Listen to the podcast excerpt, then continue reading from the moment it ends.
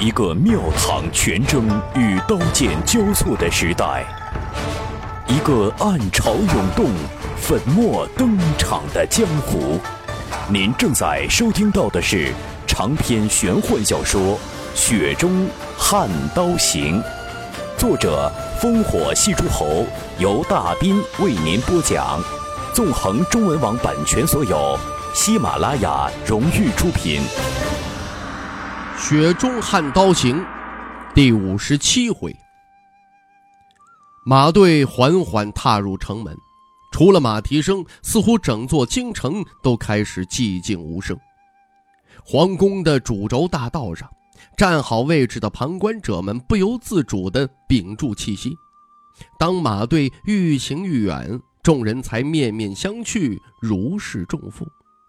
尘埃落定。这城门外来了两个行人，其中一位老僧人呢，身穿黑衣，三角眼，相貌狰狞，形如一头衰老的病虎，只是神情淡漠；另一位驼背微瘸，穿着寻常富家翁的装束，抬头望了一眼城墙，他微微一笑。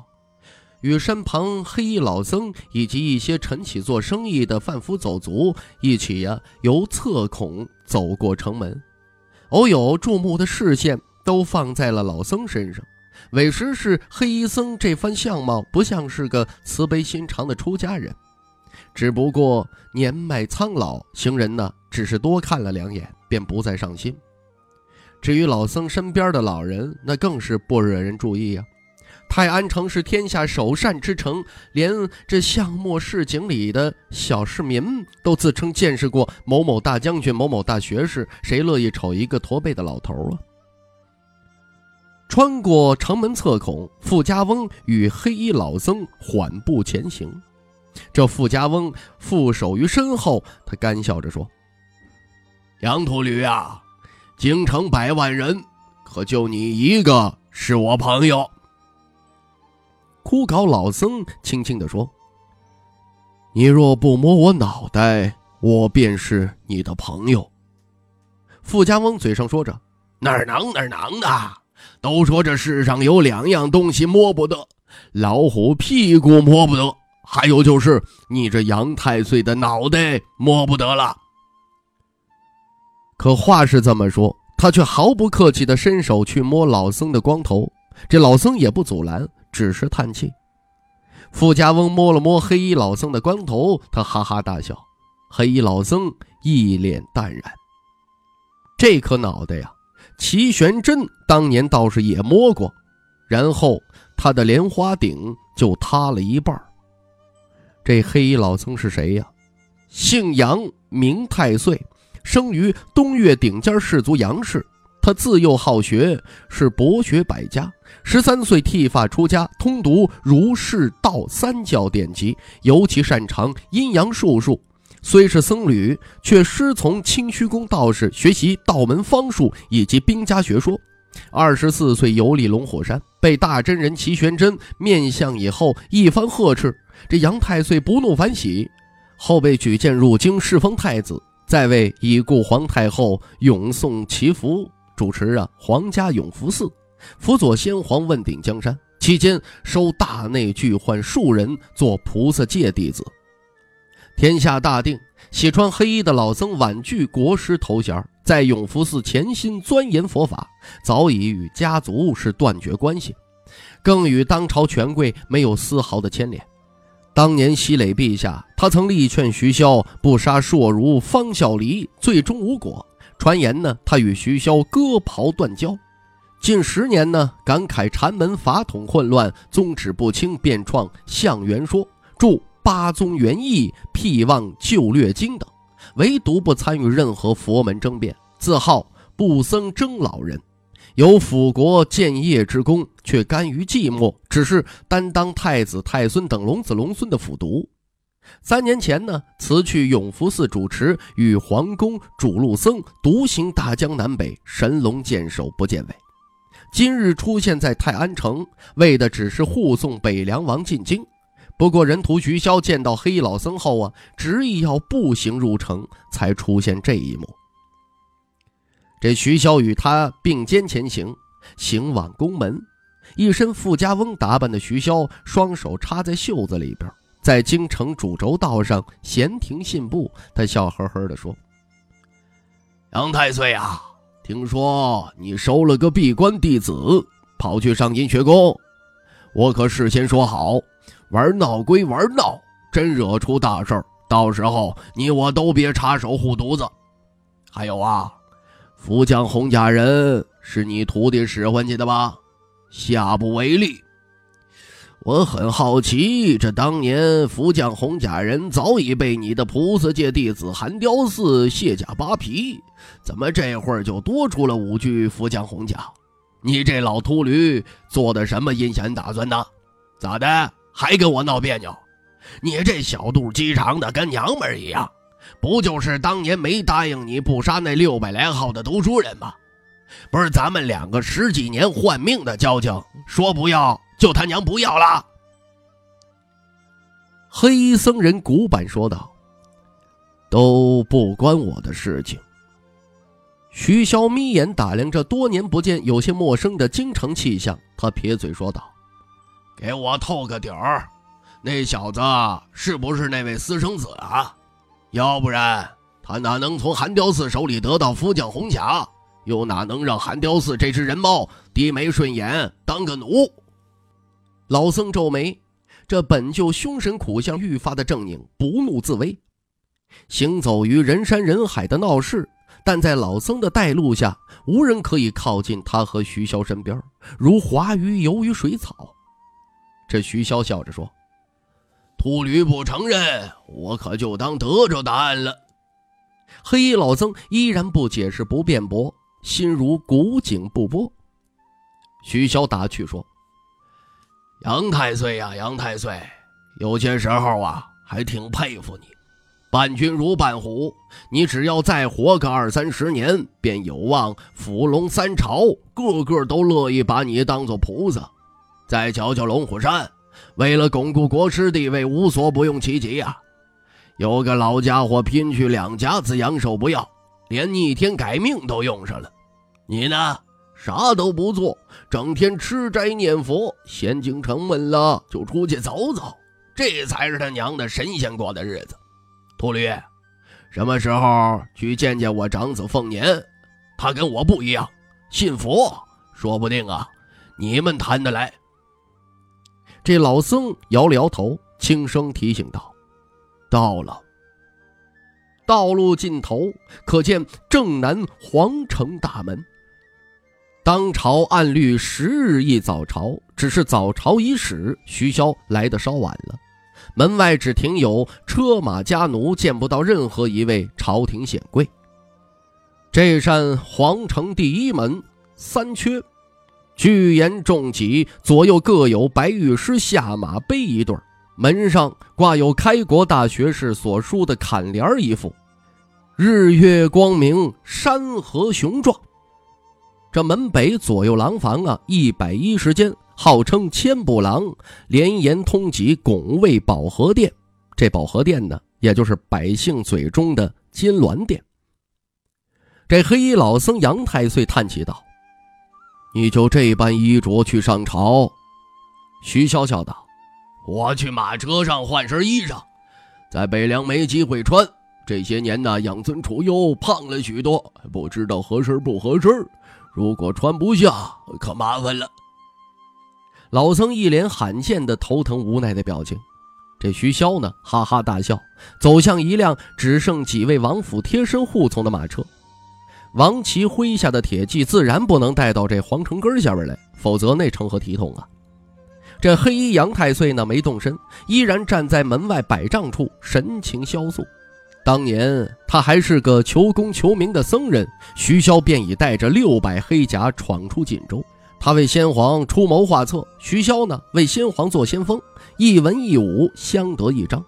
那时候啊，先皇视他们二人如左膀右臂，曾在那扇大门里一同爬上保和殿饮酒，月下一起谈论天下事。徐骁读书不多，总会被他们逼着吟诗，粗糙俗气，次次都被笑话。醉酒以后呢，便肆意的横躺，谁枕着谁的胳膊那都无所谓了。最后一次相聚呢，是徐骁灭西楚回京受封大柱国，只是互相言语再无当年的肆无忌惮。从那以后啊，他便不再参政，只谈禅与诗。再之后，他被先皇授意与徐骁喝一场离别酒，这才使得那位青旗女子独自入宫一见白山。那以后，他便再无颜面去见徐骁了。您正在收听到的是《雪中悍刀行》，纵横中文网版权所有，喜马拉雅荣誉出品。这徐骁离马车没多远，一辆马车却奔驰而来，驾车马夫一头的汗水。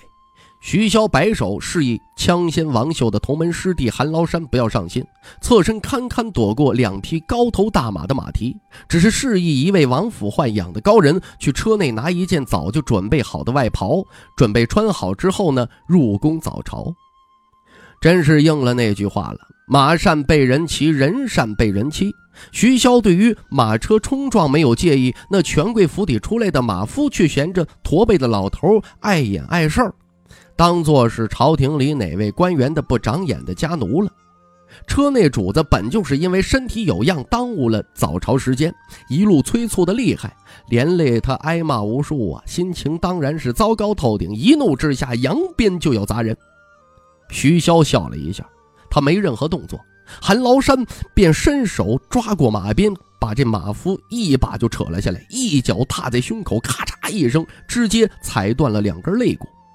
马车上走下一位身穿四品云燕文官朝服的中年儒士，见到家仆惨遭横祸，勃然大怒。再看那老头，面生得很，他也顾不得斯文，破口大骂，大体呀是在怒斥谁家的下人胆敢在皇城外骄横行凶，指着徐骁鼻子要他报上府上官员的名号，等会儿上朝那就要亲口向皇帝陛下弹劾，气焰熊熊啊！这位儒士啊，身居四品，与周穆同阶，太子左庶子，让人眼红的东宫清贵位置。这还不止啊，他父亲刘斌中那是东阁大学士，两朝的重臣。本朝文官这权贵几点，那就是三殿三阁。东阁虽说是位居末尾，但三殿三阁并未受满，加上武英殿、文华殿、文渊阁，总共有四个。这刘斌中呢，身为四人之一，可谓荣贵非凡。加上他哥哥刘体仁是银青光禄大夫，父子三人同朝为官，传为美谈。若非如此，他也不敢随便在皇城门外放话要弹劾。毕竟能够参与早朝的官员，那都不是寻常的人物。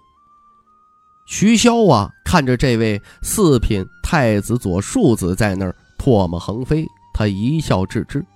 一名护从拿着包裹跃下马车，解开后露出了朝服的一角。那刘家儒官瞥了一眼，下意识愣了一愣。眼前这老头还是当官的不成吗？可文官武将没听说过有这等样式的官服啊！这天底下呀，官服远比这府邸的规模要更不得见用。一旦被揭发坐实，那便是入狱发配的下场。当包裹彻底打开，姓刘的东宫左庶子便彻底瞪大眼珠子了。蟒袍，那是一件蓝缎平金绣五爪的蟒袍。蟒衣自古便是龙象之服，与九五之尊所御龙袍相效，但减去一爪，与龙袍一般绣江崖海水。本朝名言：唯有亲王可绣九蟒五爪，唯有皇族可用明黄、金黄以及杏黄颜色。龙蟒有弯立水、直立水、立卧三江水、立卧五江水、全卧水五种姿势，哪一级该用哪一种姿势又有严格的规定。又以呀全卧水最尊，誉为团龙。这姓刘的眼睁睁看着老头在下人服侍下穿上蟒袍，他咽了口口水。团龙蟒衣，全卧水的，九龙五爪啊，那甚至比大将军顾建堂还要多出一爪来。蓝大段置地，这说明并非是皇室宗亲，是异姓王。掰开手指头算一算吧，王朝里边有几位异姓王啊？啊，那老头披上王朝上下只此一件的蟒袍，摆明了是要上朝的架势。更有甚者，除了穿上这一袭可怕的蟒衣，他还接过了一柄刀。谁可以配刀上朝啊？啊，姓刘的他就算是个白痴，也知道眼前这老头是谁了。北凉王徐骁，驼背老头穿上华贵扎眼的蟒衣之后，配上北凉刀，径直走向了皇城南门。再看这位左庶子，扑通一声就跪在地上，再没上朝的想法了，在那玩了命的磕头，这石板上都磕出了一摊子血迹。却说这一身蟒袍的徐骁。走入皇城，城门孔洞啊有些昏暗。走出以后，人图遮了遮和煦的阳光，眯着眼睛遥望向那座大殿。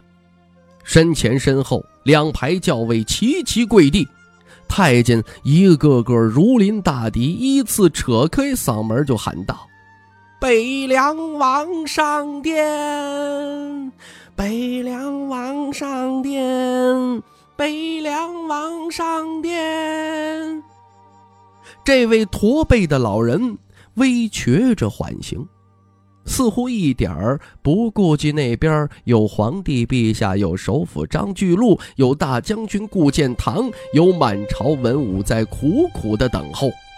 他默数着步数，终于拾阶而上，回望城门一眼，他笑了笑，自言自语道。老了。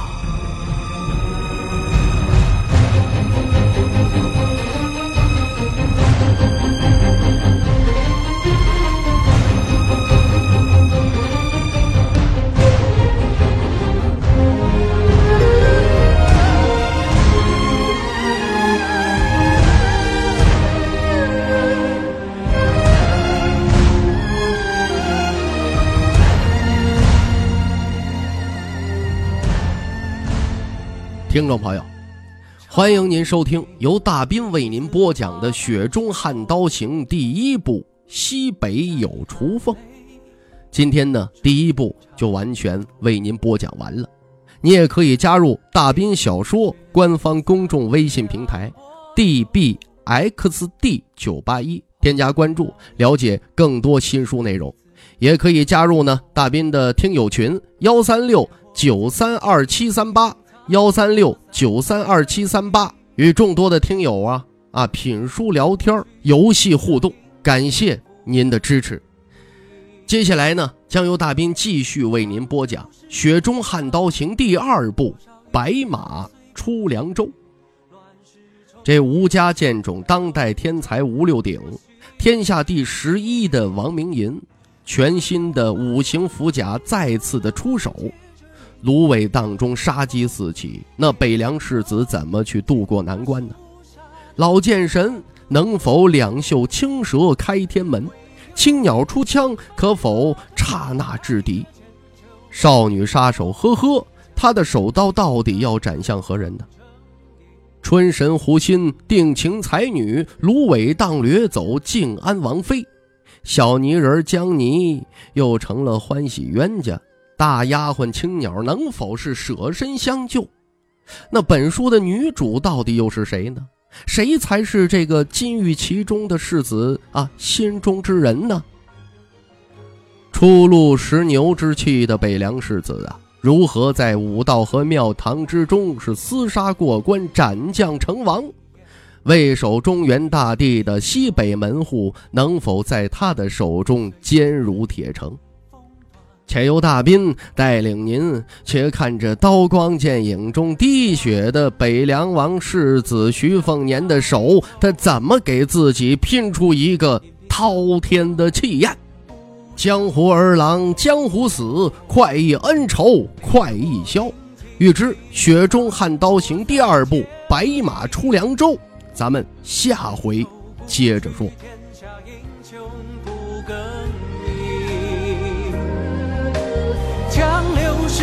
转，多少遗恨随风去。乱世重演，乾坤都传人我心。哪有镜花水月能抚平这历史的伤痛？请回首，听那肃杀的战吼。